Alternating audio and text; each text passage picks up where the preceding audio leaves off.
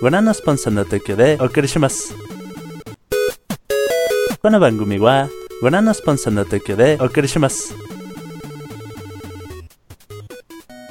El contenido de este programa puede referirse a temas no aptos para todo público. Se recomienda discreción. Estás entrando en una dimensión más allá del noveno sentido. tan vasta como el multiverso. Es el punto medio entre el poder de la diosa Gilia y el lado oscuro de la fuerza. Situado entre la magia y la ciencia. Estás entrando en la frecuencia friki de los friquiñores.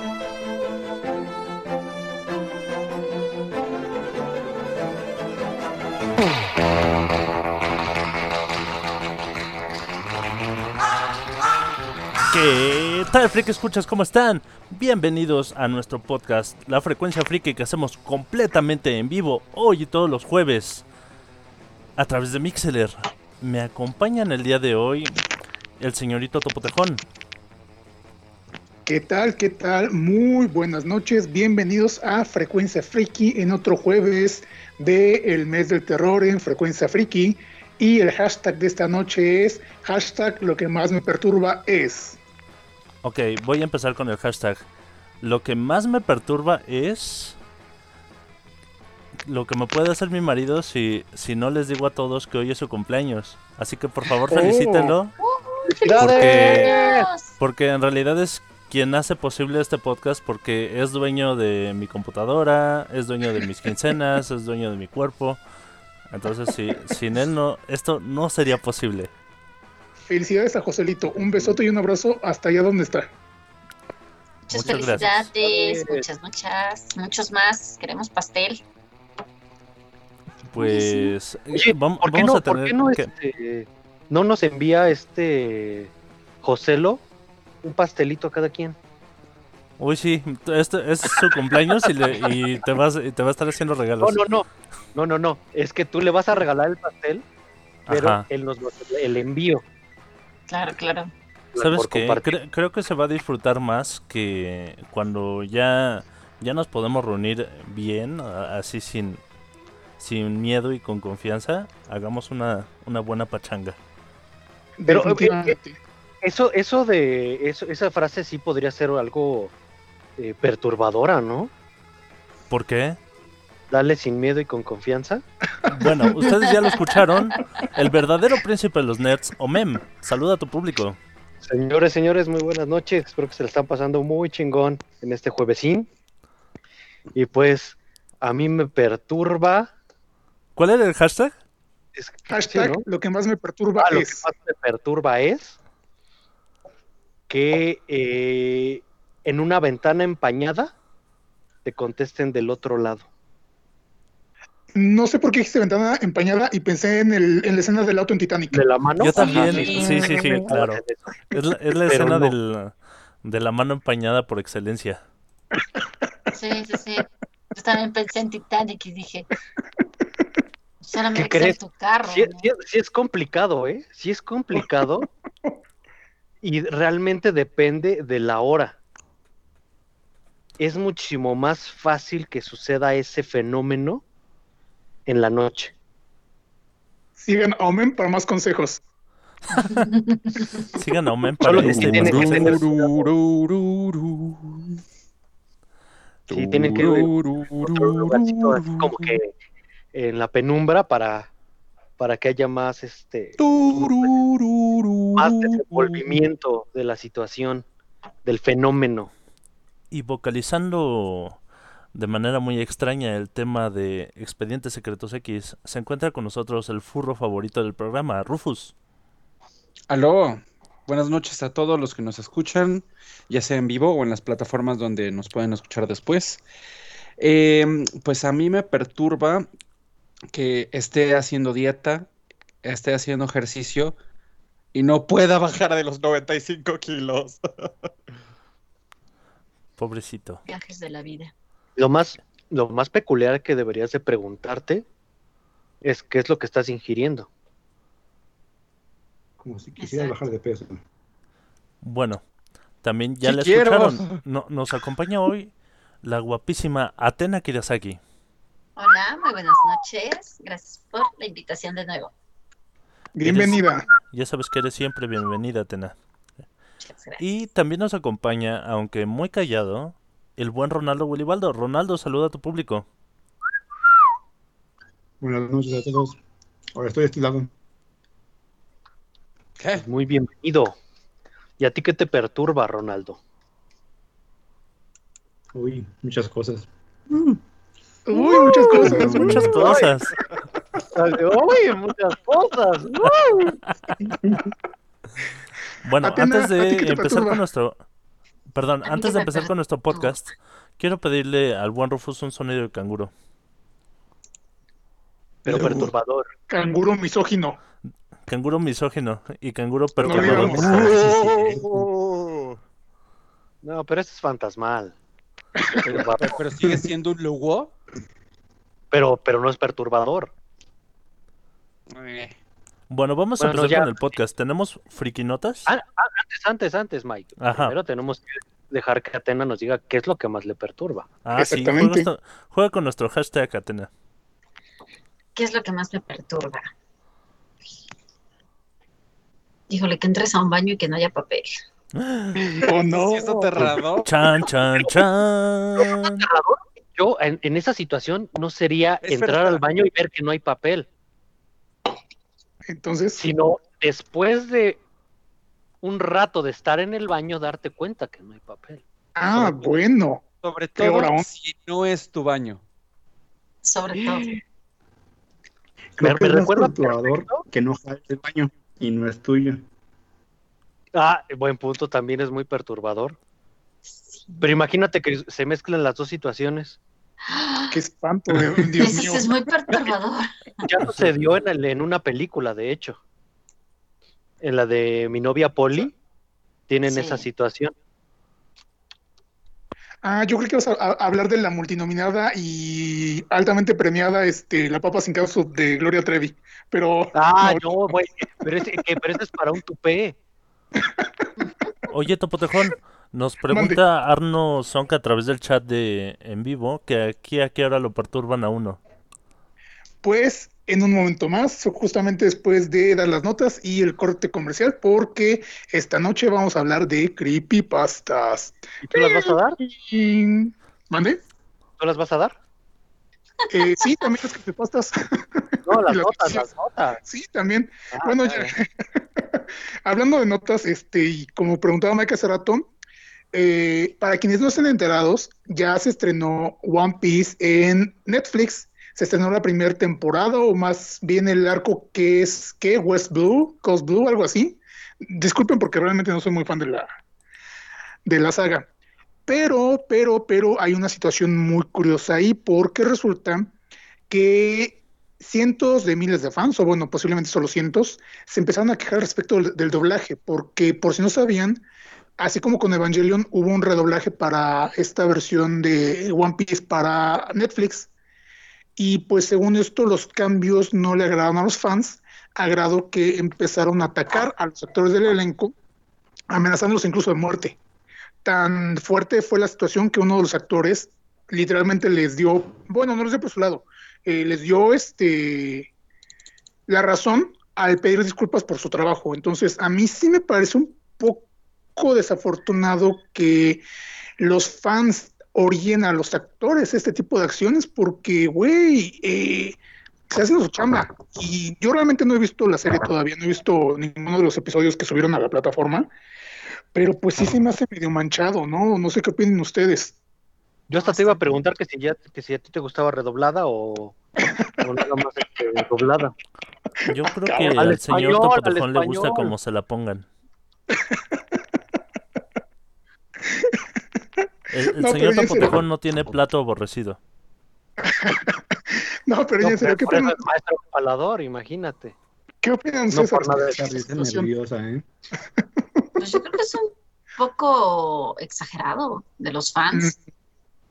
Y, y- y volvemos al punto de que empezamos con una persona que empieza, eh, eh, hace una publicación y se empieza a hacer una la bolita de nieve que va creciendo y va creciendo y va creciendo. Siento que va por ahí. Es muy mal que, que pase esa Ajá. situación pero siento que sí es de que dicen, ay, es que no, es que se escucha feo. Y ahí sí se pone a pensar, ah, no, sí, sí se escucha feo. Y empiezan y empiezan y empiezan y empiezan. Y llega el punto en el que llega el, el, la personita que ya es medio creepy, medio exagerada, medio extremista, y empieza con ese tipo de situaciones. Mm, Pues sí, y es que aparte también este, la gente se limita como si no pudieran este, verlo en su, en su idioma original. Eh, Además de que pues también la serie, vamos, ya lleva que más de 10 años este, que existe, esta, estas temporadas, esos capítulos que subieron a Netflix, ya están disponibles en, en otros lados y los puedes ver con el doblaje original o incluso este igual en japonés nuevamente en otra plataforma si no te gusta el doblaje de Netflix.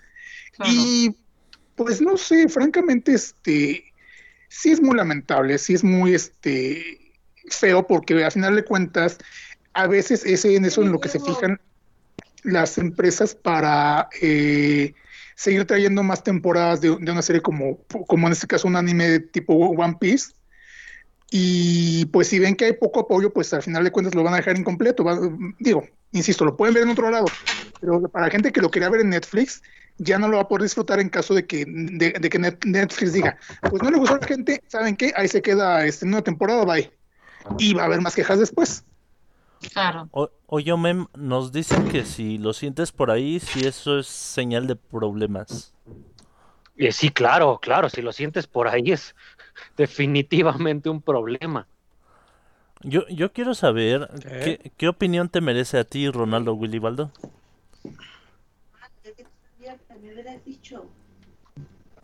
Ronaldo, ¿Entender? yo, yo, yo quiero saber tú qué opinas de la, de la nota. De la doblada, digo, re- de la redoblada del, del anime. Pues que son mm, fan- fans tóxicos, o sea que creo que en todo, en todos lados hay. Y siento que ese tipo de, de fans, pues, no sé, no sé si se pueden llamarse fans, porque pues hacen daño a lo que Dios pues les gusta, y pues, pues no. Me recuerda un poco la tercera temporada de Gretsuko. ¿Por qué? ¿A poco estuvo tan atacada? Sí, bueno, el, para quien no la ha visto, no les voy a spoilear mucho, pero hay una parte de la historia en la que hay un grupo de ¿De idols, y Sí. existe un sujeto que no le gustan los cambios que están realizándose dentro del grupo, Ah, Ah, es correcto. a Ya. tal punto de que persigue a una de las chicas, este, pues de una manera muy agresiva. Sí, sí, sí. Ya, ya entendí la referencia. Creí que, te- que decías que la gente atacaba la serie de Agretsuko. No, no, no, no. O sea, es el- la comparativa del hecho de hasta qué punto pueden llegar los fans tóxicos cuando no les gusta algo. Sí, sí, sí, tienes toda la razón. Sí, ya vi a Gretsuko y sí, completamente de acuerdo con él, Yo tengo otra con la comparativa. de en esta semana mm, supongo que, que es este ya de de dominio popular, pero sabrán que Apple ya dejó de incluir el cargador y los audífonos en, Ah, en sus nuevos modelos de teléfono. Sí, no manches. Sí, Supuestamente porque están muy- oso. Comillas, comprometidos con el medio ambiente. Cierro Ay, la- comillas. Mis polainas. Mira, seamos sinceros. Que la producción masiva de iPhones, ¿cuántos, cuántos pon tú que salen, eh, bueno, que tienen vendidos? ¿Cuál es su, su punto máximo de venta de iPhone? Yo creo que en el un modelo está reciente. exacta, bueno, el, el número debe estar aproximadamente entre un chingo y un putero. Ahora, mu- multiplica un chingo y un putero por el costo de producción del cargador. Sí, claro. Le, le salen es la cantidad que se están ahorrando. Bueno, sí tienes razón. Aunque, aunque sea poquito el costo de, de producción del, del cargador y los audífonos, ya, ya multiplicado por todo, sí debe ser un buen ahorro. No lo había pensado. Y nada más están Claro. agarrando entonces de pretexto que, que están comprometidos con el medio ambiente. Sí, claro. O sea, en todo caso, ¿por qué no mejor hacer una mejora en el... Valga la redundancia, Dios mío.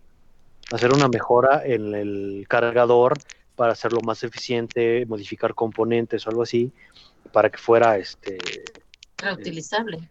o reutilizable o mejor dicho eh, más amigable con el medio ambiente al eh, reducir el consumo energético. Claro. Tan simple como reciclar el plástico.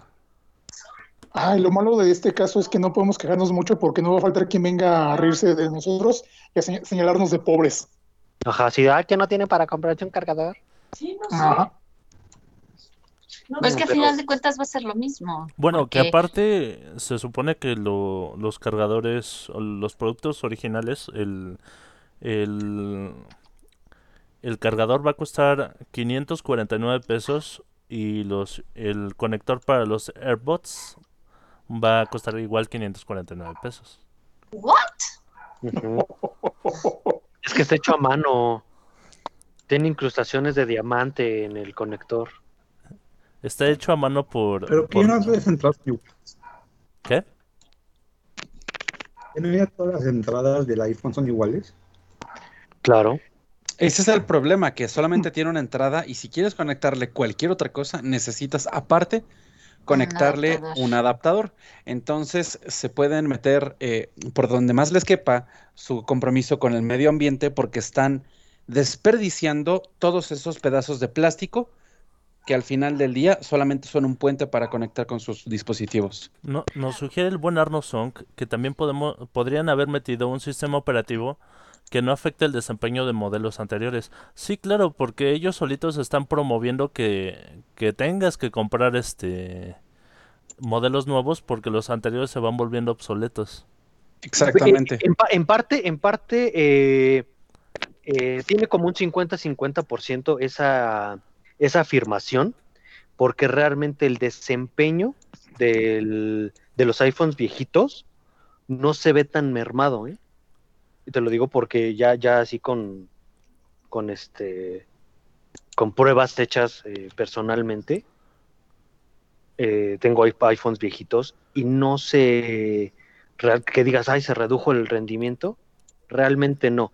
El, el único inconveniente que yo veo en ese punto es que Apple te obliga a que si quieres restaurar tu equipo, eh, lo tienes que restaurar con el software más eh, el software más reciente que tengas tú instalado, si lo quieres hacer desde el, desde el dispositivo, o desde el software más nuevo que, que- que esté disponible para el dispositivo. Bueno, cosa que vemos, por ejemplo, con otros este, sistemas este, Android que no tiene ese problema. O no tiene esa por, restricción. por cuestión de tiempo, vamos a dejar hasta aquí este bloque. No sin antes agradecerle muchísimo a la gente que nos escucha completamente en vivo a través de Mixeler, a los que nos escuchan en nuestras plataformas YouTube, Spotify, Anchor y todas las demás donde nada más tienen que googlear podcast friquiñores y ya les sale nuestro podcast. Namaste. Muchas gracias por los corazoncitos, por los likes. Y bueno, mm, para, para, antes, para pasar al siguiente bloque, quiero, quiero, quiero mencionarles que el año ha sido bastante duro, bastante difícil, yo creo que para todos. O sea, ya de plano el que en el año nuevo diga que va a extrañar el 2020 le parto su madre. Porque, y bueno, digo, no están ustedes para saberlo ni yo para contarlo, pero, pero se, se han ido este, muchos amigos y, y familiares por diversas razones, pero especialmente por esta, por esta enfermedad que es el COVID-19. eh, pues ya no están con nosotros, por ejemplo, amigos eh, entrañables, este, eh, mi familia, este, por ejemplo, acaba de fallecer un padrino y mi abuelita, o sea, sí es como bastante triste, pero pues nos toca a todos seguir adelante, echarle ganas y, no rendirnos. Y, a continuación voy a poner esta rola del grupo Flow que se llama Sign. Es el opening número 6 de Naruto Shippuden. Disfrútenlo. Y regresamos con el tema de la semana que son las creepypastas. No se vayan, gente. Ahora.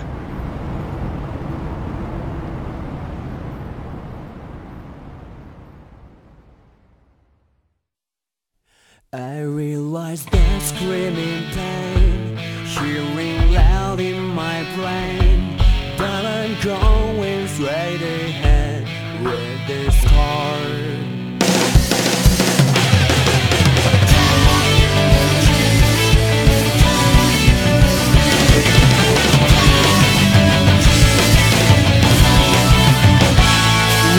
れてしまえばいいよ感じなくなっちゃえばいいすりむいた心に蓋をしたんだ。傷ついたって平気だよもう痛みはないからね。その足を引きずりながらも見失った自分自身が音立ててけば風の音だけが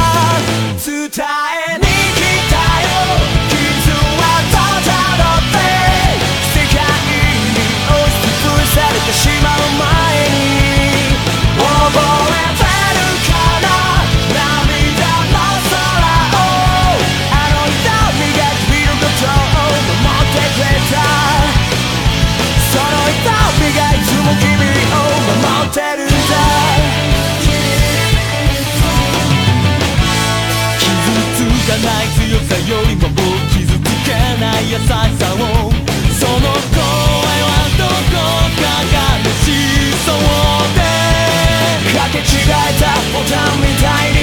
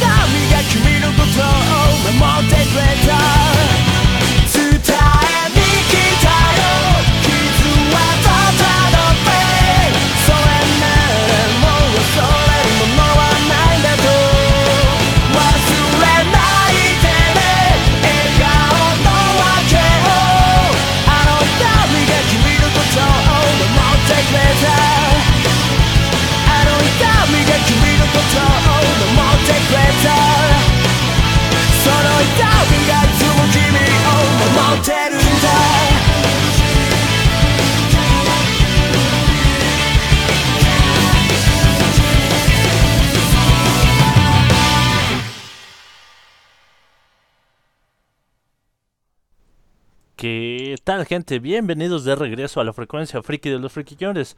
Yo soy Mike y me acompañan hoy el señor Topotejón, el buen Rufus, también está el bueno Mem, nos acompaña la guapísima Atena Kirasagi y el gran Ronaldo Willibaldo.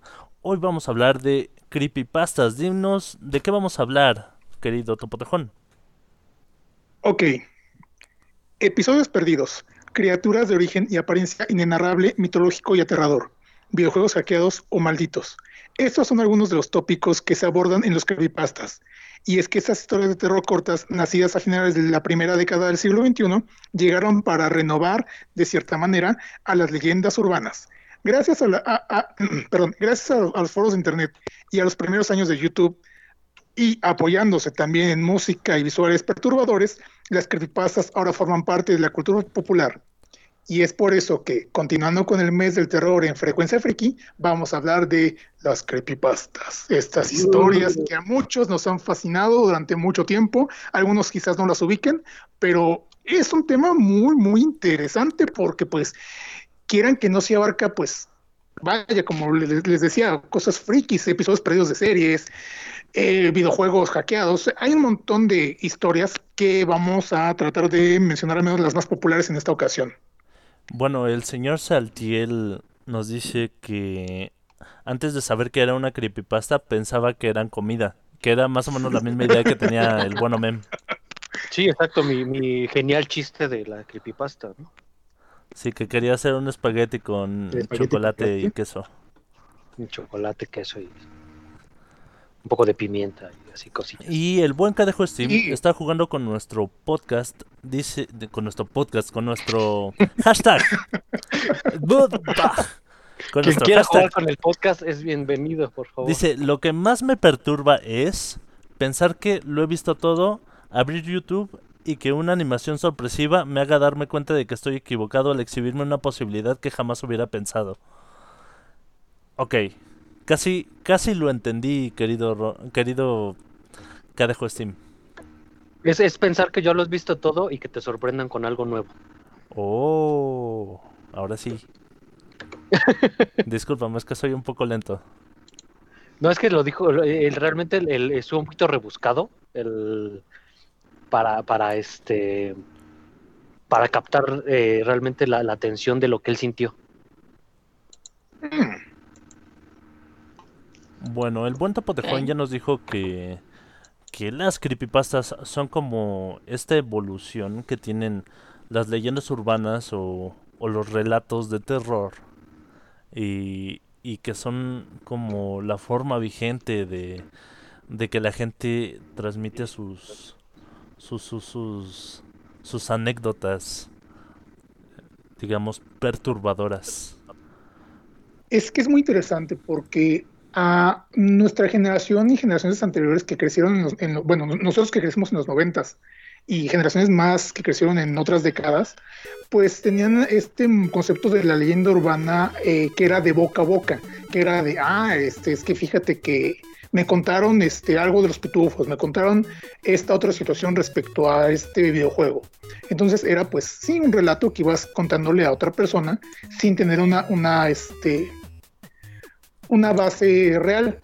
Y pues la evolución llegó pues gracias a, los foros de internet como por ejemplo en 4chan o este, a otros similares, que era donde alguien empezaba a soltar la, este, la información y le empezaban a replicar en otros foros y en otras plataformas. Por eso el nombre de, de creepypasta. Para quien no ubique el término, pues viene de la palabra creepy y pasta, pero es una, pasta es una formación de paste, porque era una especie de De copy conjunción paste. de. Ajá, ajá. copy-paste, exactamente. ¿verdad? Exactamente. Entonces, este, pues, insisto, gracias al poder del internet fue que estas historias empezaron a pulular más y a hacerse tan populares dentro de el internet de las cosas. No, Y y, bueno, y- el, el querido Ronaldo mira, Gulibaldo estaba de verdad muy emocionado hoy por, por nuestro podcast de las creepypastas. Sí. Dinos, ¿qué creepypasta tienes para compartir con nosotros, Ronaldo? Ay, pues tengo muchas, pero este, yo creo que podemos empezar con. No sé si sea la primera o. Y pero creo que es la más popular, que sería Slenderman. Sí. Sí, yo bueno. creo que sí es de las primeras. Y de ahí derivan muchas otras historias. de hecho hasta películas, ¿sí? Pues Bueno, Ronaldo, De hecho, dinos de sí. qué se trata la creepypasta de Slenderman. Bueno, básicamente es un. Bueno, no sé si se puede considerarse un nombre, porque. Es una criatura. hombre, criatura, no sé. Un Digamos ente. ente. Ente. Ajá. Este, Ente pa' acá. Ente, un ente, sí. un ente que es este, alto, eh, con traje negro, camisa, o como un hombre formal, así es, que vestido formal, como para trabajar. Un Pero cosa es que este, tiene, tiene dos, extremidades muy largas y no tiene rostro y es completamente blanco. Entonces el creepypasta mm, no recuerdo bien cómo salió, solamente me lo obviamente, pero creo que empezó con un concurso de fotografía eh, aterradora, algo así. Era una página web, me imagino. Sí. De hecho, eh, na- nada más para este, completar un sí. poco lo que estás comentando, ver, ¿qué- qué- qué? para, comple- para, comple- para Ajá. complementar un poco lo que estás mencionando, sí, fue un concurso precisamente de una historia aterradora, precisamente en 4chan, y eh, la- persona que, que, que posteó la historia eh, no, solo, no, no solo posteó vaya el texto, sino que lo acompañó de visuales que incluían las fotografías con las supuestas apariciones de, de, de Slenderman. Entonces de ahí fue donde empieza a tener este, este auge. Esa explosión de, de esa viralización. Básicamente aparecía siempre, bueno, el, creepypasta es que cuando tomas una- fotografía, siempre aparece un hombre alto en la lejanía de la fotografía, negro, este, extremidades largas, y que generalmente iba para secuestrar niños, según yo he enten- entendido que secuestraban niños. Este, después creo que salió el videojuego, pero creo que será más, este, eso extendió más su historia, este, eso de las, páginas y, y todo eso.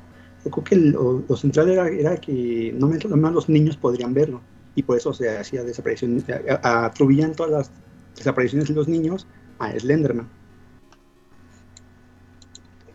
Sí, precisamente, este, siendo una de las creepypastas iniciales más populares, pudo alcanzar otro tipo de plataformas, como mencionaban, este, hay una película muy mala, por cierto, tuvo algunas series web, hay una serie web en particular que Rufus conoce, que se llama Marvel Hornets, que es alrededor, alrededor, de- alrededor, de- perdón, alrededor del mito de Slenderman, hay otras, este, hay videojuegos precisamente, y sí, digamos que de las creepypastas originales, entre comillas, esta fue la que más eh, alcance tuvo. Incluso hay un crimen, hay un crimen de la vida real Ah, sí.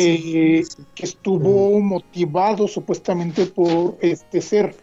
Y es muy intenso porque, pues, eh, vaya, el alcance me- mediático, mediático que tuvo es brutal. Para lo que son las creepypastas, honestamente, que son historias a veces muy malas, dependiendo del autor, esta, al crearse de, de esta manera y al empezar a ramificarse y a obtener más y más dentro de su lore, por así decirlo, tiene este impacto que a la fecha sigue siendo vigente.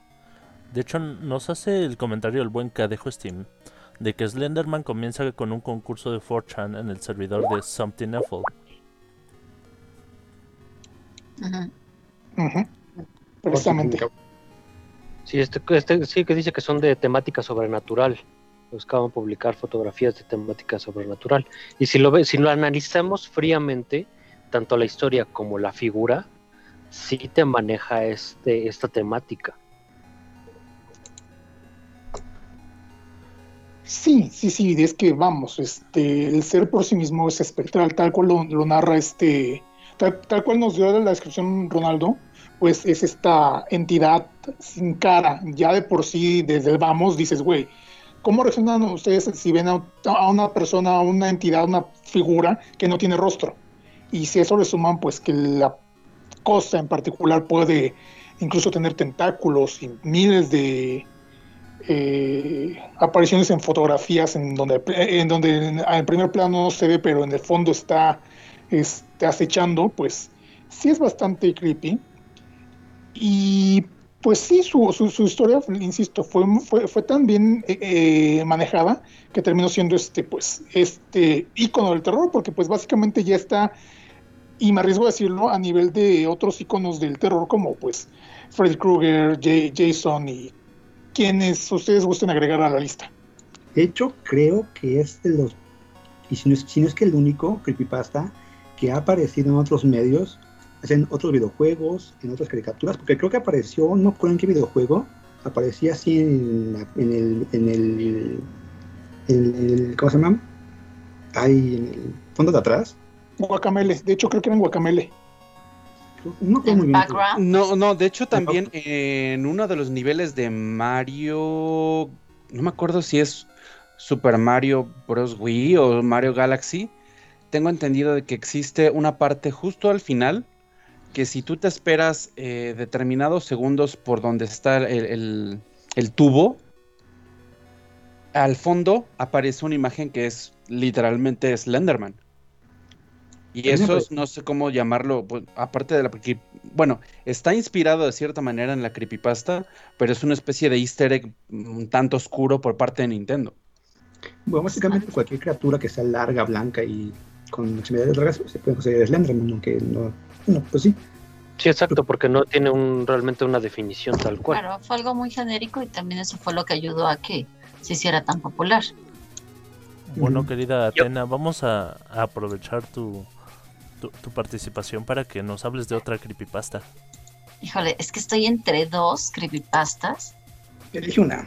Tú dale, tú dale. Estoy entre, entre una creepypasta de Pokémon Ajá. Oh, sí. y una creepypasta de Disney. Las dos, las dos. Primero ¿Las la de dos? Poke. Ya sé Yo cuál es la de sugiero- Poke. Yo sugiero la de Disney porque yo traigo una de Poke. Ah, ok. Ok. Bueno, entonces yo me voy a aventar la de Abandonado por Disney. Así se conoce en el internet Wow. esta creepypasta. Eh, se rumora que hay una isla abandonada por Disney donde aproximadamente tuvo un costo de 30 millones de dólares la creación de un parque temático.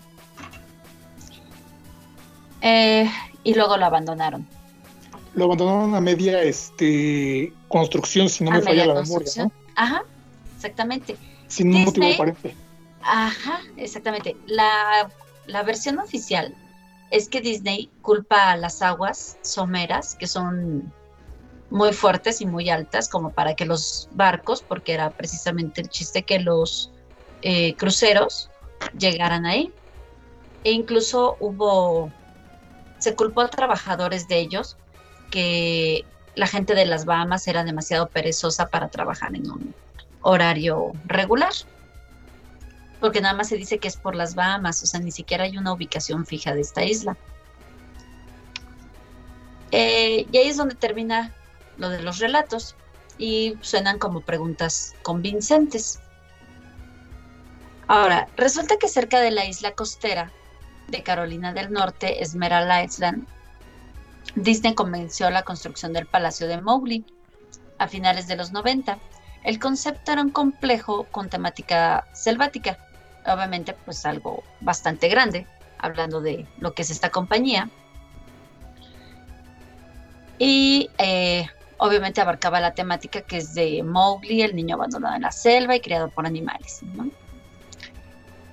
Desde el principio pues ya fue una empresa polémica eh, porque Disney compró muchísimos terrenos y hubo un escándalo por las propiedades.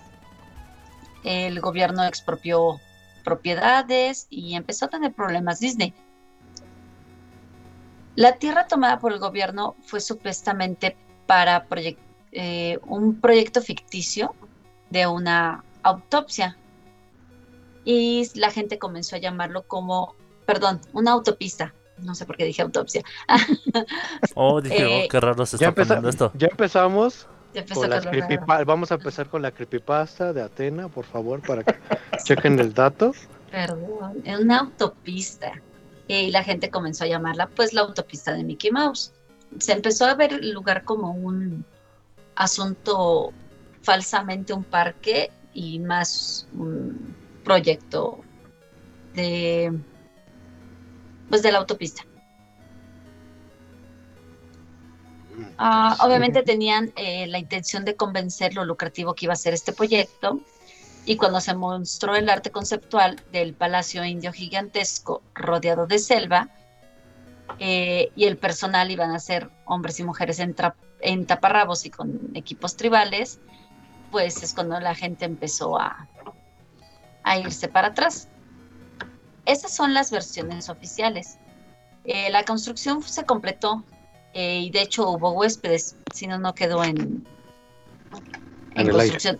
Sí se, sí se terminó, sí hubo huéspedes, pero un buen día. Pero entonces, ¿era eh, como un hotel o cómo? Ajá, sí, como, Como un como resort. cualquier resort de, de De Disney. Disney. Ajá. Eh, pero de repente empezaron a desaparecer turistas. Y, ¿No sería como la isla de los zombies de Scooby-Doo? ajá, no, yo creo que sí. Después de que empezó a haber estas polémicas eh, por los turistas desaparecidos, de repente cerró. Un buen día no volvió a abrir. A pesar de que de la pérdida, Disney se vio bastante animado del cierre de la empresa. Y nadie sabe en realidad por qué cerró. Como diría el longe moco. Ajá. Nadie sabe, nadie supo. Entonces hay, hay muchos, eh, mucho misterio en realidad. Y ahí entro Eh. yo diciendo, córtale, córtale, mi chavo. No puedes decir nadie sabe, nadie supo. El, el hecho de que Disney gastara 30 millones de dólares por una atracción en donde desaparecieron turistas y cerraron muy contentos.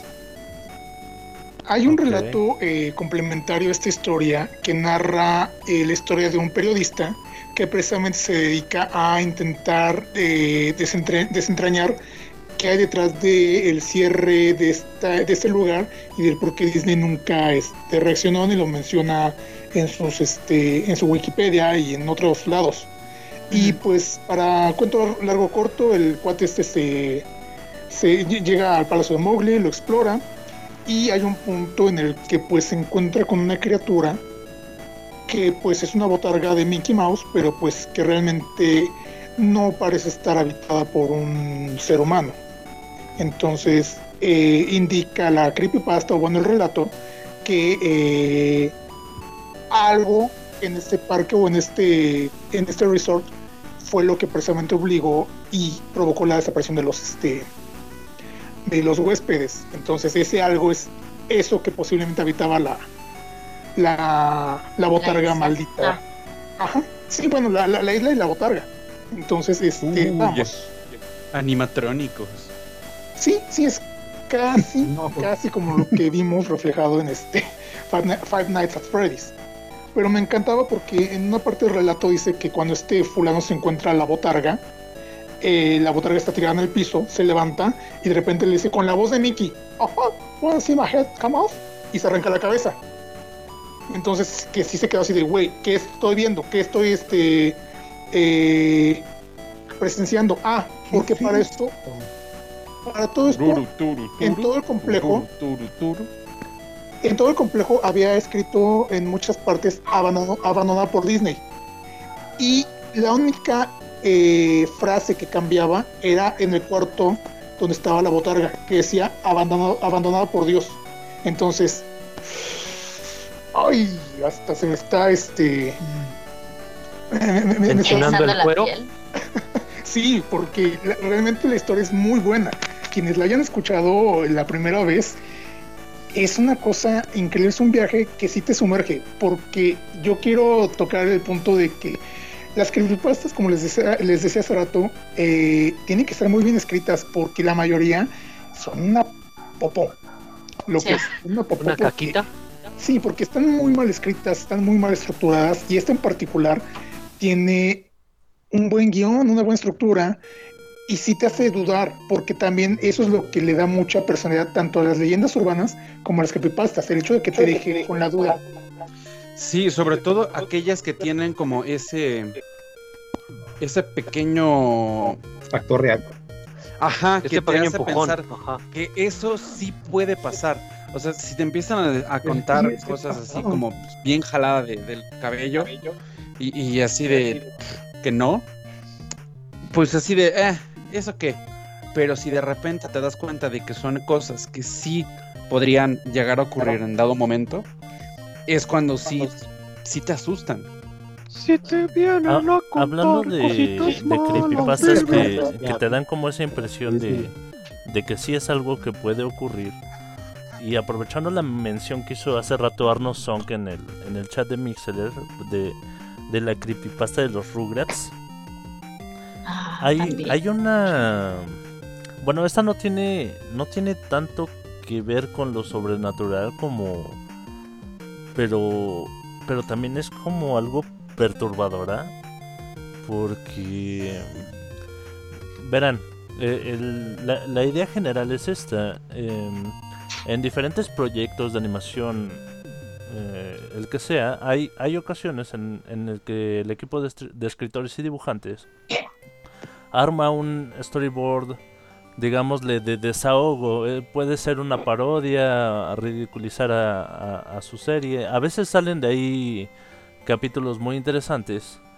Pero en el caso de Rugrats, em, se, digamos que la gente se dejó llevar y se supone que hay un storyboard de por lo menos 12 cuadros. Ajá. Donde hay hay una ah, hay una historia donde donde Angélica primero es medio culé como de- casi de costumbre con, con Tommy le manda a pedir un jugo pero en este jugo accidentalmente pone comida para perro y, y un químico para, para limpiar, haciendo el jugo potencialmente venenoso. Tommy le entrega este jugo a Angélica y la mamá de Tommy interviene justo a tiempo para quitarle el jugo a Angélica y decirle que es demasiado temprano para jugo. El cuadro siguiente es el papá de Tommy, este golpeando, bueno, o empujando a, a- a su, a su esposa y diciéndole, quítate de aquí, maldita puta, y siendo muy grosero y... Y, ya de- a, partir de este punto es como de donde se empiezan a, salir de las manos la historia. Porque... Porque lo, lo siguiente es este otra escena donde Tommy tiene un, un ataque de epilepsia y Angélica eh, tiene cierta excitación sexual por el comportamiento del tío y, y lo que sigue son son este como sugerencias o escenas de, pedofilia y ya este para cuando se dio cuenta supuestamente para cuando se da cuenta el, el líder del equipo que todo está que todo esto está pasando em, rompe todo lo tira a la basura y no queda más que como una historia para contar de, de un, de un episodio que, que nunca sucedió de los Rugrats. Sí, hay muchas de ese estilo. Es como que un elemento clásico, típico de muchas creepypastas, que son los episodios perdidos, ¿no? De De hecho, eh, y perdón que te Diferentes te- series. La que creí que mencionaba Arno es la de el origen, entre comillas, de los Rugrats. De los Ah, yo también. Sí, sí, sí, porque esa otra. Ajá, hay una creepypasta en la que, para igual acortar un poco, este, mencionan que los bebés nunca existieron y que todo es imaginación angélica. Pues que- no, no, no. Que sí existieron, pero tuvieron situaciones, ¿no? Ah, Cachito, existieron, no existieron, depende un poco de la, la interpretación o de las palabras con la que, con, con la, con la que hayas leído la historia, con la que la, la hayas escuchado. Porque al final de cuentas están muertos y no existieron como tal, entre comillas. Eh, entonces, pues la historia narra que pues Angélica, todas las aventuras que vive en la serie son este producto de su imaginación. Entonces, este, según esto, Tommy nació, eh, digo, este, murió en el parto, eh, To- eh, Carlitos murió con este, su mamá en un accidente, Philly y Lily este, murieron este, ni siquiera eh, ni siquiera en el Fue- parto. eh, Fue un aborto, ¿no? Y como nunca supo si era niño o niña, pues creo ya los se otros- imagina como gemelos. Ajá, Sí, esa es entonces, una de las más clásicas. es clásica y aparte pues también, y volvemos al punto, está estructurada de una manera que sí te hace dudar un poco al respecto, porque sí tratan de meter como que ciertos datos para que tú creas, Para que tome veracidad. ajá, para que tome veracidad, porque Y también- relacionarlas, ¿no? Con, con cosas que sí son reales y que sí están como que dentro Sí, del claro, lore.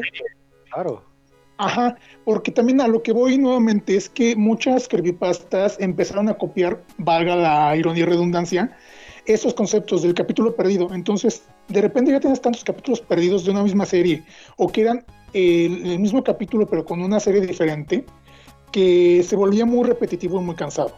Porque siempre era lo mismo, siempre era, ah, sí, hay imágenes perturbadoras, ah, hay esto y hay aquello. Pues, Pero, eh, esa, por ejemplo, siento que es una de las más sólidas, esa de Rugrats. sí, Y, sí, ot- claro. y, y de las demás que he visto de ese tipo, de ese estilo, de los capítulos perdidos, es una de las dos que yo les quería traer, que es la de Eddie Eddie. Ah, Oh, sí. también. Ok, vas tú, Rufus, entonces con Ed, Ed y Eddie. Va. Pues bueno, eh, para quienes no recuerden, Ed, Ed y Eddie es una cartoon cartoon, básicamente una caricatura de Cartoon Network, la cual trata acerca de unos amigos que viven en una especie de calle cerrada, por así decirlo. Un cul de Eh, sac. Sí, se le llama cul-de-sac, pero es como una calle cerrada, pero no es que esté cerrada porque no hay nada más allá, sino que literalmente como que ahí termina. Y las casas alrededor pues forman una especie de, de círculo, ¿no? El punto es, eh, los tres protagonistas y el resto de, los personajes que son más secundarios dentro de la serie, generalmente son las únicas personas que ves en toda la animación. Nunca ves a ningún adulto. Entonces, a partir de este detalle curioso de la serie, se empezó a, ver en 4chan y en diferentes foros eh, la teoría, ¿no? La creepypasta de que Ed, Eddie Eddie, en realidad, este cul-de-sac, era el purgatorio. Y que todos los niños que estaban ahí, en realidad ya estaban muertos Muerto. y esperando a pasar como pues, al, al otro lado, de cierta manera. Ahora, la parte curiosa, que es eh, la que conecta, digamos, un poco con la realidad de la serie, es el hecho de que eh, la historia cuenta de que cada uno de estos chicos murió en una época distinta y que dependiendo de las circunstancias de esa época y de su vida personal, es la forma en la que ellos se desenvuelven dentro de la serie. Por ejemplo, Doble D, este... Ay, espérame, ya me confundí. ¿Cuál, cuál- Doble D es el del sombrerito, ¿verdad? Es que, es que hay mucha gente. Lo Es que mucha gente, precisamente. Doble D es el del sombrerito, ¿verdad? Sí. Sí, para los que nos escuchan y, y no lo saben, hoy tenemos dos invitados especiales que son Ronaldo Willibaldo y, Hola. y, la, y la guapísima Atena Kirasaki. Hello. Y en general, cuando, cuando Rufu está rodeado de gente, se confunde. Sí. Became confused. Bueno, bueno, bueno. Ahora, este, por ejemplo, él se supone que era el hijo de unos científicos que pues vivían su vida de una manera pues muy cuadrada, ¿no? Ajá, muy recta. Y entonces eh, él murió en uno de los experimentos, según esto, y se le quedó, ¿no? Eso de que todo tiene que estar bien ordenadito, todo tiene que estar bien marcado, y por eso hasta en su habitación todas las cosas tienen etiqueta. El caso, por ejemplo, de, de Ed, con una sola D, es este en el que él murió en la época de la Gran Depresión, ¿no? Y por eso es tan avaro. Por eso siempre trata de conseguir este dinero. Ese- es Eddie. Eddie. Ah, perdón, Eddie. ¿Lo ven? Y me confundo cuando hay mucha gente. este. Este. Ralph. Ralph. Rash. Rolf. Rolf. Rolf. Sí.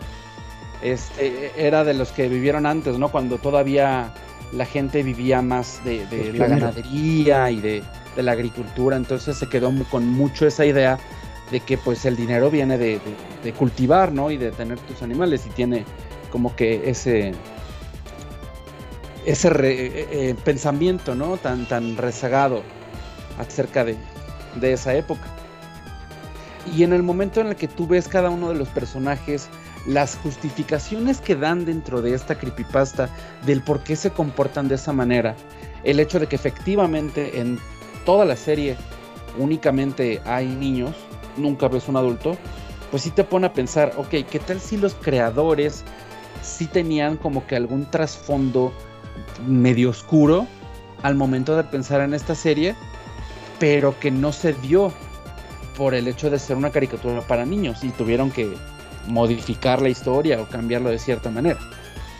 Y es que- muy interesante. Bueno, Fíjate que hablando de eso, eh, hay una creepypasta teoría que habla de la última serie de My Little Pony, la de Fri- Friendship, is- Friendship is Magic.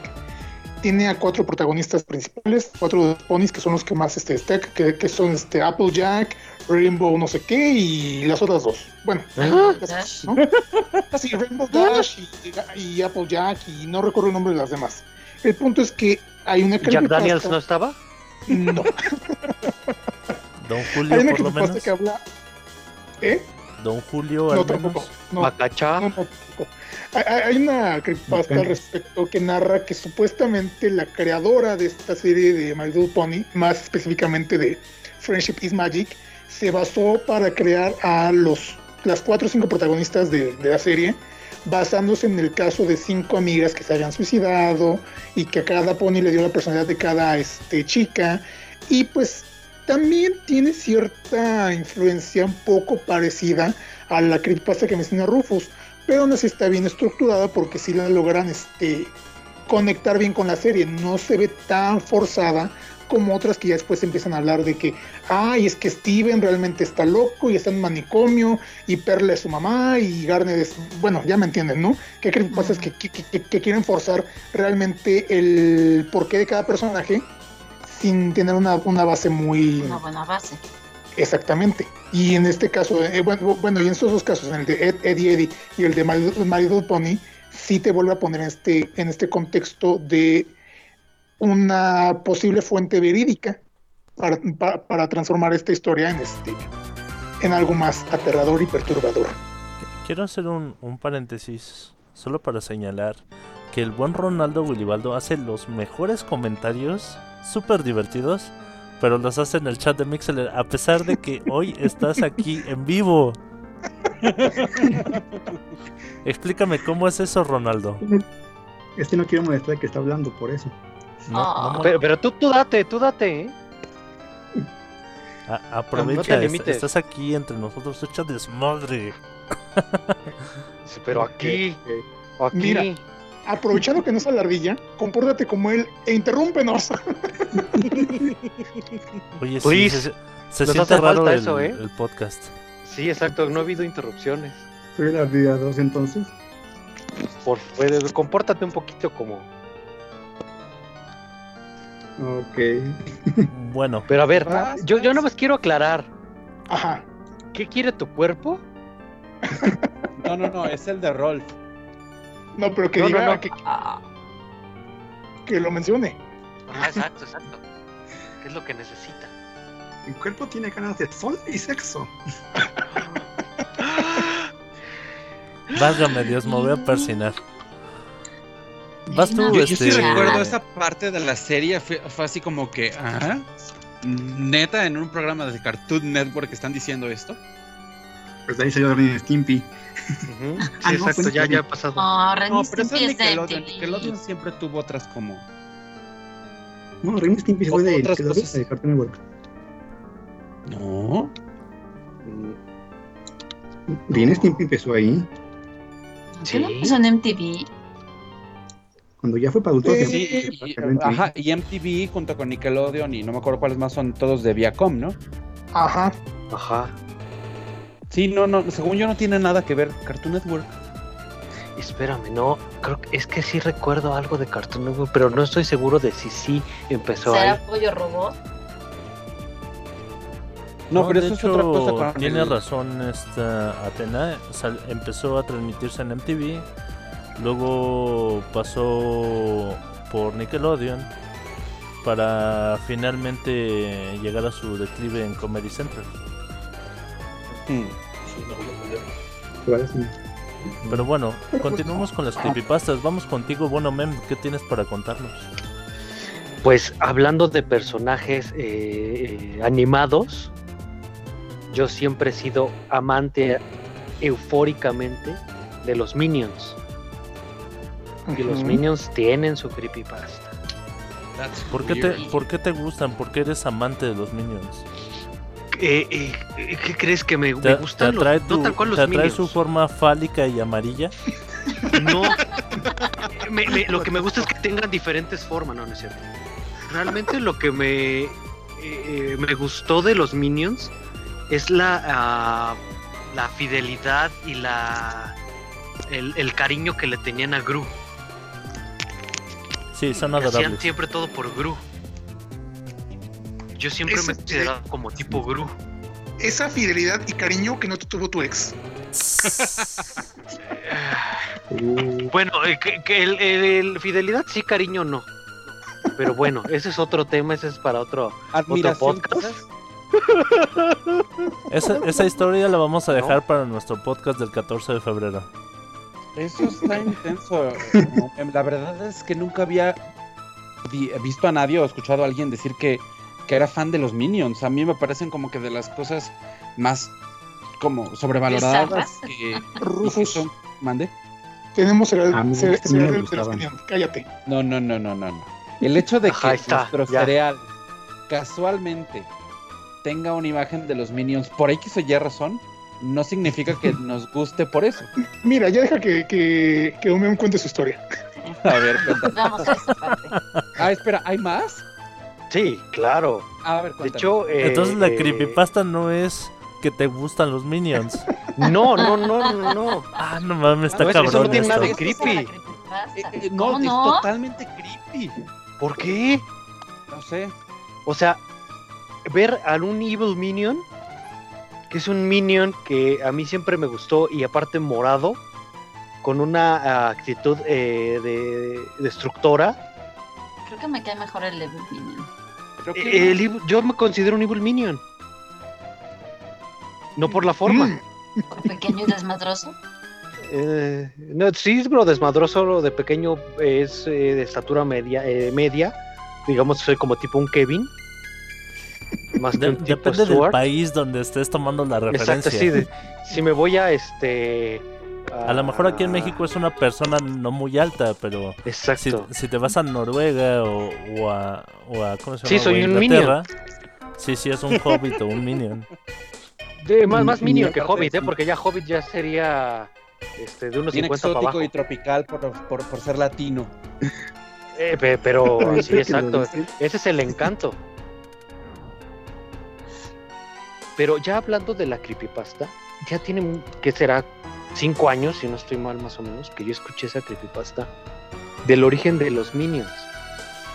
Que realmente los Minions están basados en, en, una, este, en un experimento que se descubrió de una persona que eh, eh, adoptaba niños de orfanatos para hacer experimentos con ellos. Y que él siempre a todos los vestía de, con su overol, pero que la cabeza les, este, les colocaba cascos, pero cascos de tal manera que sus cabezas iban a, este, adoptando las formas de los cascos. Y, hablan de, de esta persona que siempre fue siniestra, eh, y que no le importaba nunca la integridad de, de las personas, que vivía en, un, en una casa este, eh, apartada de, todos los demás, y que siempre se, eh, se escuchaban cuando pasaban eh, risas de niños como jugando. Y, yo, lo, yo cuando lo escuché ya había visto hace muchos años la película y fue así como de, a ver, aguanta.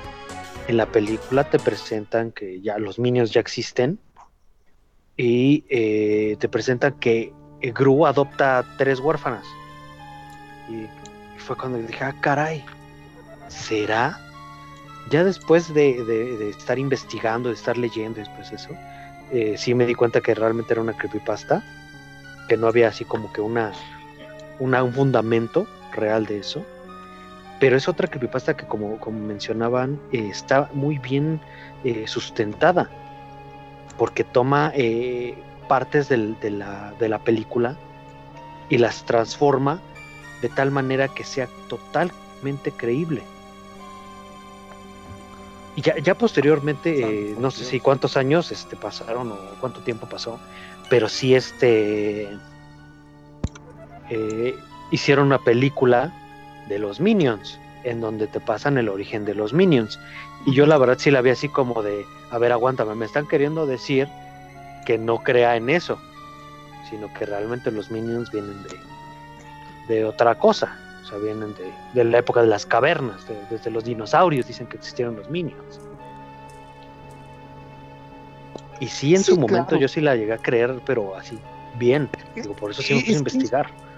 yo insisto, hay muchas creepypastas que precisamente juegan con eso, juegan con, esa, con, con ese aspecto de hacerte cuestionar la realidad acerca de la serie, la película, el videojuego, y eso es lo que las convierte en algo genial. Si, si, si una creepypasta no te logra esa sensación, esa emoción, no es una buena historia.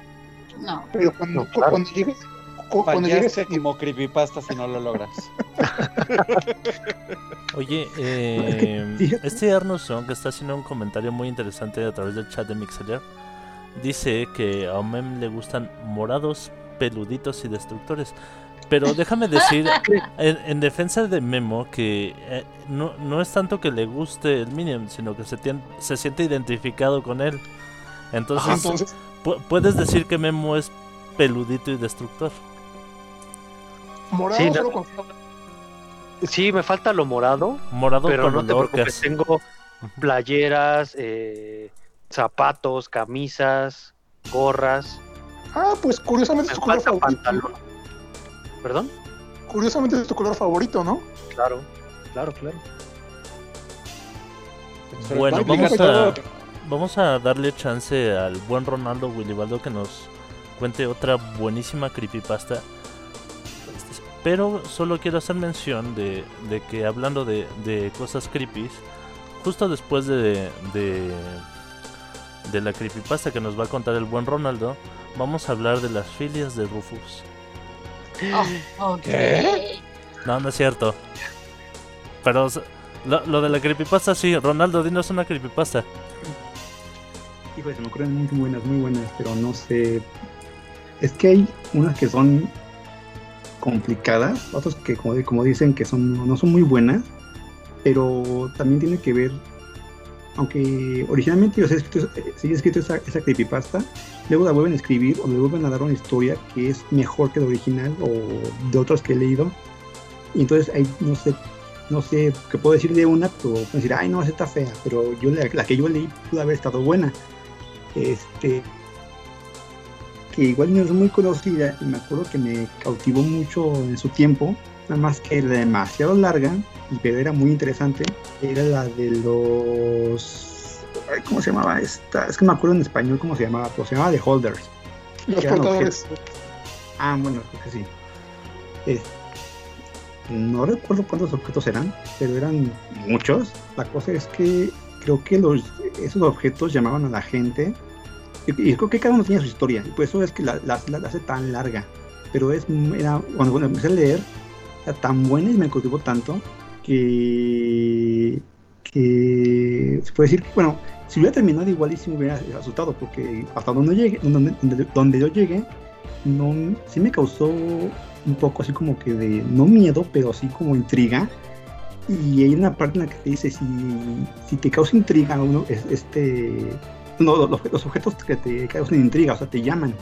Entonces, ese, ese, ese sentimiento de que, oye, estoy leyendo la historia porque me están llamando los objetos, o porque en verdad este es una buena, una buena historia, o en verdad el que escribió la historia está, digámosle, poseído y quiere llamar a otra, a gente a que busque esos objetos. No recuerdo muy bien cómo va la historia, bueno, la creepypasta, pero sé que son objetos que no recuerdo si tienen que estar juntos, este, bueno, o, o- o nos los llaman a gente para que los reúnan.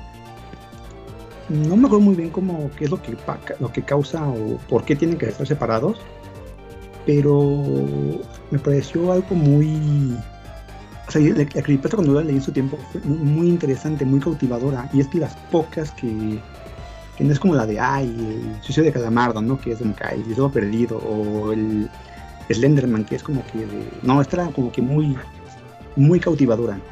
No sé qué piensas. Yo, yo, yo, yo quiero nada más este, eh, mencionar un punto importante para toda la audiencia. Las largas son las cautivadoras para Ronaldo. Las historias largas, las historias. Ah, No, porque tenga buen contenido. pues, caray. Pero que, pero que tengan con qué no, sostenerse. haber cortas, pero que tenga buen contenido. Sí, claro. Sí, o sea, que estén jugosas. Ah, Tenía volumen. Yo Bueno, venía, La verdad, yo no, yo, yo no he escuchado ni había leído nada acerca de, de esta creepypasta, Ronaldo, pero me suena un poco a... No sé si has escuchado acerca de la fundación SCP. Ah, es que también llegué a ese punto. Porque, ujú. de De hecho, hecho, también sí, podemos sí. hablar de un tema de eso. según yo, tiene como que cierta relación con la fundación, eh, no tanto porque están relacionadas, sino por las similitudes entre historias. Solo que los Sí. portadores sí son artículos en específico y creo que muy parecidos. Aparte de que, pues, según yo, la última vez que, que- que- que vi una, una compilación de estos, eran treinta y tantos. Y cada uno tenía como un elemento en particular o una, un algo en particular. Entonces, este, sí es una historia muy larga. Si la van a escuchar, tómense un buen rato porque realmente, eh, como dice Ronaldo, sí es muy atrayente en ese aspecto de que sí te, sí, sí te hace dudar tanto de la veracidad de, de su existencia, así como de, lo estoy escuchando porque me está gustando la historia o porque de verdad estoy este, int- eh, intrigado para eh, int- intentar invocar o buscar o, o buscar algunas de, de- de estas este de, de- de estos objetos porque sí está curiosa. Ajá. Eh, o sea, te, deja la, duda de realmente si tiene un efecto el que tú conozcas estos objetos que tienen ese poder de atraer a las personas así de como tú ya sabes que existen, entonces ya están teniendo efectos sobre ti y te atraen al momento de que te dan ganas de leer más y conocer más. Y aparte no sabes qué son, entonces no sabes si te, qué, te está llamando. O sea, es como de... No sé, igual pero no está en tu casa y... No sé. Es el rollo de papel de baño. Imagínate. y empiezas a escuchar una voz que te susurra al oído. Ay, no. No, me, me excité. me altera. Este, vamos a continuar con la creepypasta de, de la señorita Atena Kirasagi. Este, vas con, vas con tu creepypasta de Pokémon y después va Rufus. Pero, Pero- si es la misma creepypasta la que tú dices que la que quiere decir Rufus, entonces Rufus ya no va. en lugar de eso Rufus nos va a hablar de sus parafilias. no, ¿estás hablando de él ¿Eh? Son un chingo, no mames. Atena, por favor, cuéntanos la historia. Puedo cambiarla, ¿eh? no, no hay ningún problema. todo, todo sea por no escuchar a Rufus evitar hablando. el tema de las ¿Cómo, cómo, cómo se llama la creepypasta de la que vas a hablar? Síndrome del pueblo lavanda. Ah, no, es otra. Perfecto. Adelante, adelante. Y también la... gracias. ¿Ok? Sí, adelante. La, la que yo tengo es diferente. Obviamente, Rufus. Todos lo sabíamos, Rufus. Ok, Misógino, misógino, Rufus. Deja Sí, hablar a la señorita, por favor. Nada más la, la encontré en inglés. Y este. No, ya. Eh, bueno, este, eh, esta creepypasta está basada en un videojuego de Pokémon. Eh, es una de las. Creo que de las Si no estoy mal, es en la primera versión de Pokémon Ujú. rojo y Rojo, verde. Rojo, rojo, azul, rojo, azul. No, rojo, y- de hecho rojo y verde, porque las originales, las versiones Sí, de en Japón, Japón, ¿verdad? Sí, era rojo y verde, y todo esto se supone que pasó en Japón. Es correcto. De hecho, sí, sí. sí. Cuenta la historia que corría el año de 1996. Game Freak, la compañía que acababa de sacar al mercado, ni más ni menos, como dices, la primera edición de Rojo y Verde, indican que durante los meses de verano, una vez estrenado el juego, se suscitaron 104 casos de suicidios en niños entre 7 a 12 años, lo cual implicaba la franja de, de compra normalmente. Al estarse investigando el porqué del comportamiento, los padres siempre comentaban lo mismo. Están jugando Pokémon. Al comenzarse a analizar los cartuchos para ver si había algo dentro del juego que incitara a los niños a suicidarse, llegaban al, eh, al último estadio que viene siendo el pueblo lavanda. Dentro del pueblo lavanda, los síntomas que, su- se- que sentían los niños previamente al, suicidio venían siendo inducidos por la música que estaba dentro del juego. Pero al parecer le quita seriedad al asunto a este señor.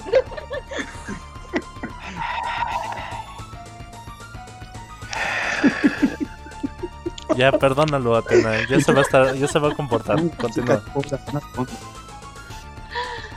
de acuerdo. Eh, resulta ser que esta música que tenía el juego inducía a los niños, ya que eh, la frecuencia en la que ellos escuchaban era muy diferente a la frecuencia que percibían los adultos. Todos los niños En la frecuencia Había- sí. en la frecuencia. Todos los niños habían dicho que padecían antes del suicidio dolores de cabeza o migrañas y habían perdido el sueño. Después comenzaban a ser irritables, eh, tenían la adicción al juego y en muchos casos incluso comenzaban a sangrarles la nariz. Comenzaban las náuseas, la depresión y venía el suicidio. Se le informó a Green Freak las. Eh, ¿Cómo vendría siendo la investigación? Los resultados de la investigación. Por lo cual, efectivamente, para las versiones que salieron para Europa y Estados Unidos, solamente hay una melodía parecida, que es la que nosotros conocemos, y carece del murmullo que se escuchaba en el pueblo La Banda.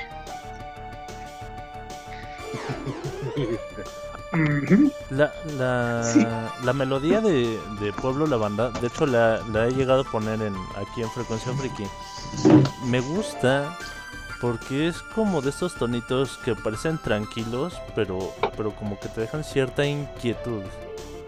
¿Sabes? Es que eh, Ah, pero la Una cosa más, se me había olvidado, que no, eh, no solamente fueron 104 muertos, bueno, fueron 104 niños, pero cuatro policías murieron durante la investigación. Dan un total de 108 108, que es un número cabalístico para los japoneses. Exactamente. Exactamente, se cerró a 108. De hecho, este, la historia se refuerza mucho. En parte, eh, el pueblo de la banda, para quienes han jugado Pokémon, como saben, es este pueblo, pue- pueblo, pueblo lúgubre donde está la torre Pokémon, que es básicamente un cementerio. Entonces, este, como, de- como bien menciona Mike, 108 es un número muy cabal- cabalístico en, la cultura eh, japonesa.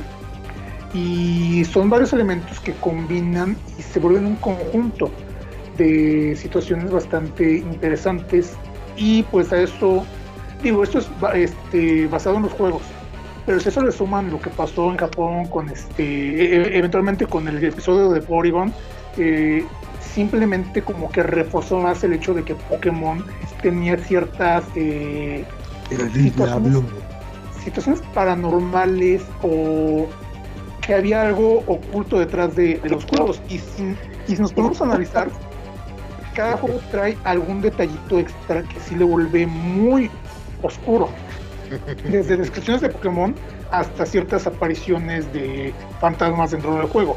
Pero en particular la, la historia del pueblo Lavanda sí es, bueno, el síndrome de pueblo Lavanda sí es este, una historia de las que también te hace dudar mucho al respecto de... ¿Sabes de- de- Eh, digo, no es por no es por salir en defensa de Pokémon, aunque todo el mundo bien sabe que soy súper fan, Ujú. pero eh, el suicidio de menores de edad en Japón es un problema bastante serio que vienen arrastrando desde desde hace mucho mucho y, y sigue hasta la actualidad. Por ejemplo, me parece eh, no, no sé cómo están las cifras de este año, pero su, su récord fue creo que en 2017, donde el suicidio de menores alcanzó la cifra de 250 en ese año. Entre- Como los Pokémon en la segunda generación. es correcto.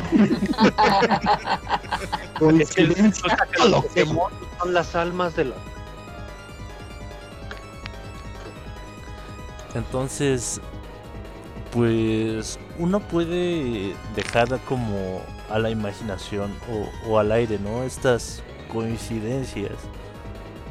Pero pero pues sí lo dejan a uno como con la duda y, y pensando qué hay ahí. Pues depende, ten- tendrías que, que, este, profundizar para ver qué hay ahí.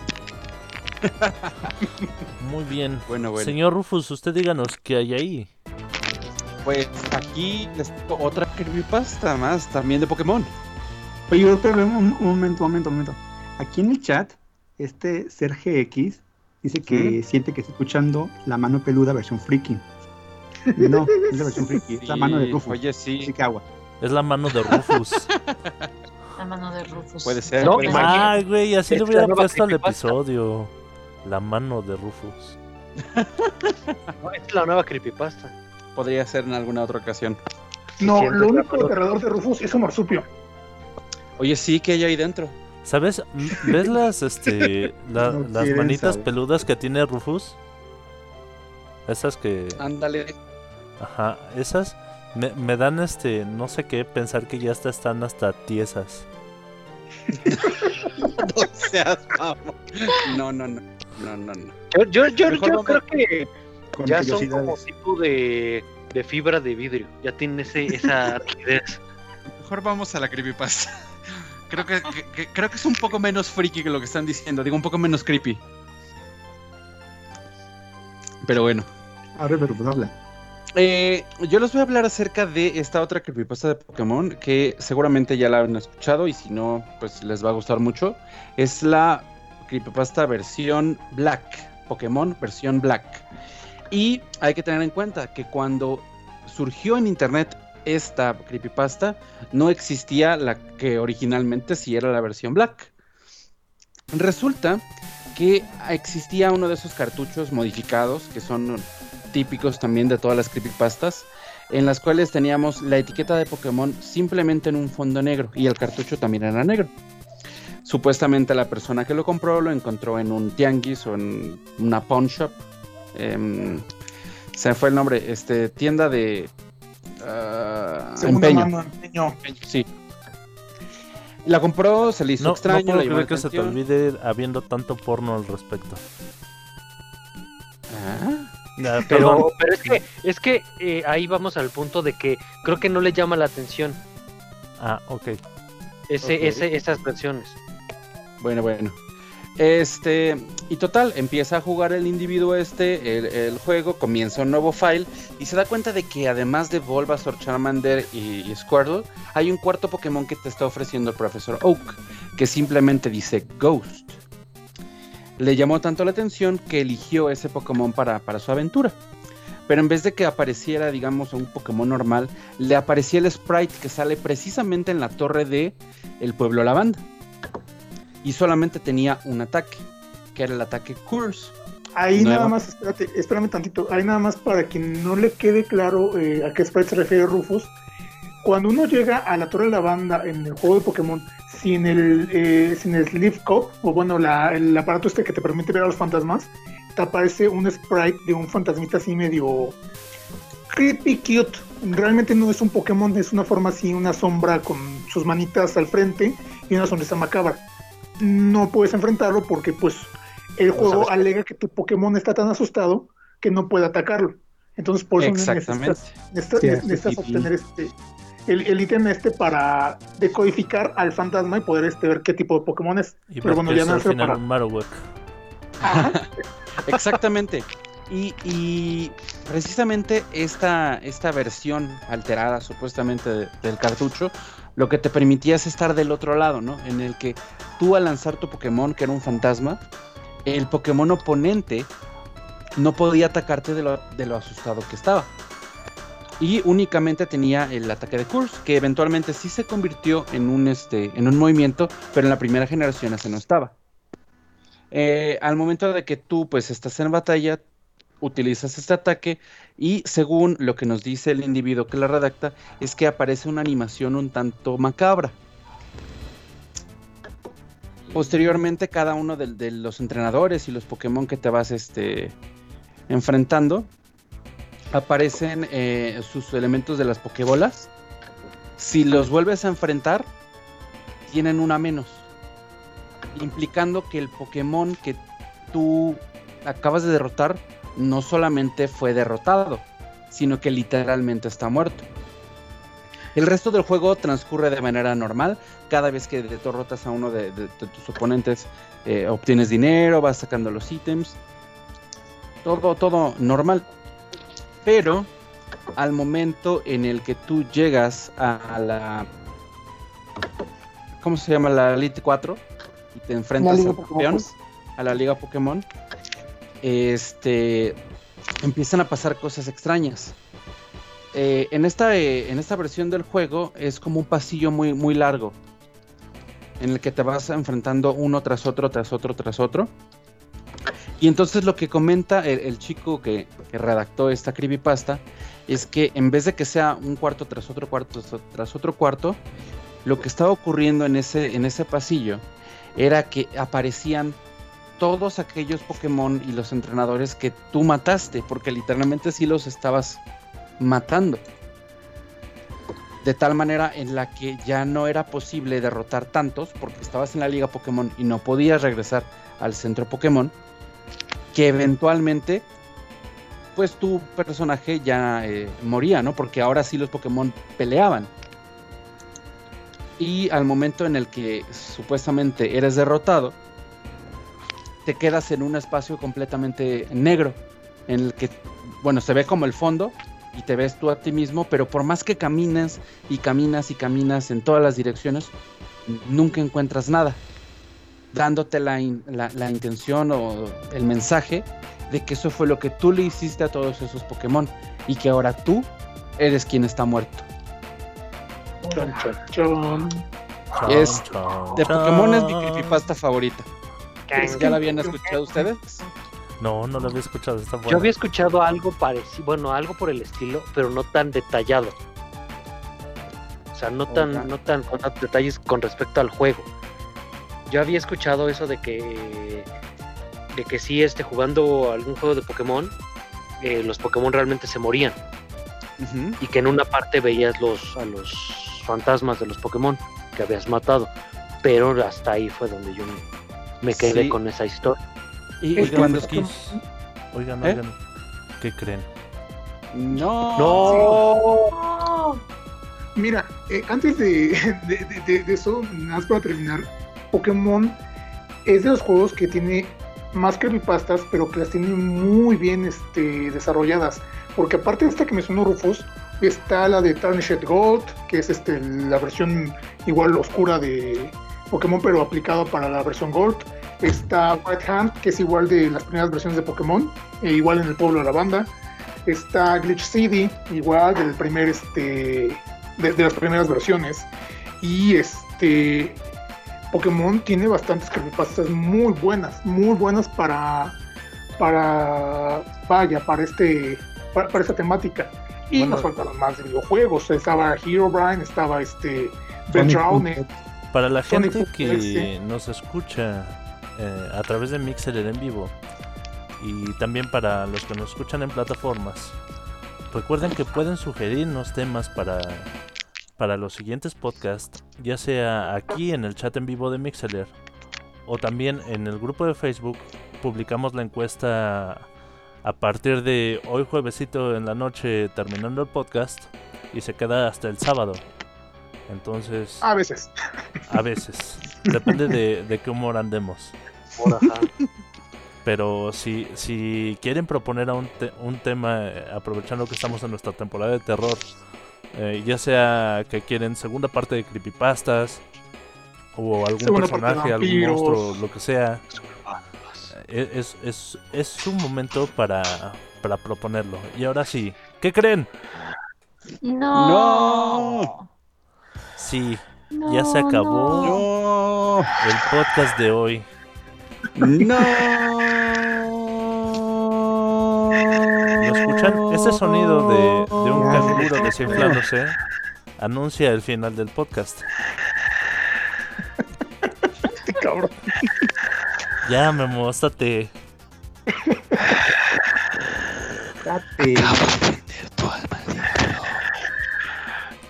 Vamos a despedirnos y a dar nuestras redes sociales. Primero tú, bueno, Mem. ¿Quién, yo primero? Es que escucho porque está escuchando al diablo. Omem, despídete. Gracias, gracias. Señores, señores, pues muchas gracias por escucharnos. Esperemos seguir hablando de temas no creepy, sino terroríficos. Eso es lo más chingón de todo. Y pues espero que se hayan divertido. A mí me encuentran como Omen Rodríguez en Facebook y en Instagram. Muchas gracias por escucharnos y buenas noches. Muy bien, vas tú, querido Topotejón. Gente, muchísimas gracias por acompañarnos en Frecuencia Friki con este tema de las creepypastas. Como dijo Mike hace rato, ya saben, pueden proponernos temas, de, de preferencia por ser el mes del terror, temas de miedo, vaya. Y pues, este, nada más para agregar nuevamente al final de- del podcast, como siempre, dos de mis creepypastas fa- favoritas son la de Salgo y la de mm, Small ¿A dónde sales? Ay, cállate. Rufus, Cállate. despídete. no salgo porque estoy en confinamiento. Y pues creepypasta que no es narrada con locuendo y que no tiene música de Silent Hill de fondo, no es creepypasta. Yo soy el Topotejón, así me pueden encontrar en Instagram y en Twitter o como Alejandro Trop en Facebook. Se les quiere, muchísimas gracias por habernos acompañado, nos escuchamos la siguiente. Vas, Rufus, despídete. Pues bueno, muchas gracias por habernos escuchado en una emisión más de Frecuencia Friki. Qué bueno que pudieron acompañarnos el día de hoy. Gracias también a Atena y a Ronaldo por habernos acompañado. Y les recuerdo que en mis redes sociales me pueden encontrar en Instagram como Rufus Rusgram y mi página de Facebook es Rufus el canguro con cuernos de carnero. Allá los espero. Yo, Nos yo vemos opino que ahí deberías de de hacer un cambio. ¿Por qué? Eh, ahí debería ser Rufus el canguro misógino. Ahora. con cuernos de carnero. Ok, ahora, querida Atena, despídete tú y da tus redes sociales. Eh, pues, muchas gracias por invitarme. Eh, nos falta, a veces estamos agarrando temas muy largos y nos falta el tiempo. Veremos qué pasa la próxima semana, qué tema tenemos. Ah, ya me estoy apuntando. Claro que sí, eres pues- súper Claro, bienvenida. eres- Claro. Ah, pues muchas gracias. Y pues eh, acabo de crear la página tal cual, Selene Emitir Co. Me pueden encontrar en Facebook o en WhatsApp, igual. ¿Selene qué? Y Selene Emitir Co. ¿Juntos Selene emitir? Selene Emitir. Ajá, con ese al principio. Perfecto. Y pues eh, ojalá vayan a la página, eh, la estoy creando, entonces pues ideas para lo que eh, pues lo que se nos pueda ocurrir. Muy bien. Y ahora continúa tú, Ronaldo Willibaldo. Despídete de tu público conocedor. Ah, pues muchas gracias a ustedes por invitarme. Ahí nos vemos a ver si se hace una segunda parte de los creepypastas. Y pues gracias a todos por escuchar a esta bola de... a escucharnos. Hablar de... de- Esta bola de... Yo sentí diga. que nos iba a insultar, muchachos. No sé. No, no, no. Arno Este- Song nos dice que exige podcast de 8 horas para que se pueda desvelar a gusto. Se Pero pues puede- otras cosas, no te preocupes. No, deja todo eso. Puede poner en loop infinito nuestros podcasts en, en YouTube y, En y en Spotify. Spotify. Puedes echarse un maratón. Exactamente. ¿Qué esperas, ¿Ya, Arno? ya cuántos vamos, muchachos? Escúchanos. Este es el podcast número 42. 42. 42 sin contar los, los especiales. Es Uh, correcto. Yo sinceramente quiero eh, quiero llegar al 69. Interesante. Ya llegaremos, ya llegaremos. Bueno, faltas tú, Mike. Ah, sí, yo soy Mike Jiménez. Ha sido un placer de verdad tenerlos en nuestro podcast. Ya saben que me encuentran en esta red social llena de amor y comprensión que es Twitter. Que por cierto, hoy se cayó y, y no podía tuitear todas mis pendejadas. ¿Y no la levantaste? No, no sé, qué- no, ahí la dejé tirada. No levantas el evento. ¿Aló? Sí, lo que pasa es que no te entendí el comentario, disculpa. Me pasmé. Me- Se- Sí, ahora se Mike confundió él como cuando, cuando como Ustedes no están cuando aquí, pero gente. en mis ojos salió la pantalla azul de, de Windows. Tengo que actualizar el sistema operativo. Eh, volcado de memoria. Muy bien, muchas gracias a todos los que nos escuchan completamente en vivo. Gracias a los que nos escuchan en nuestras plataformas YouTube, Anchor y Spotify. Gracias por los corazoncitos, por los likes, por compartir, por suscribirse, por decirle a su perro que nos escuche. Y ya, eso es todo por hoy, gente. Vamos a despedirnos. Todos digan adiós. Adiós.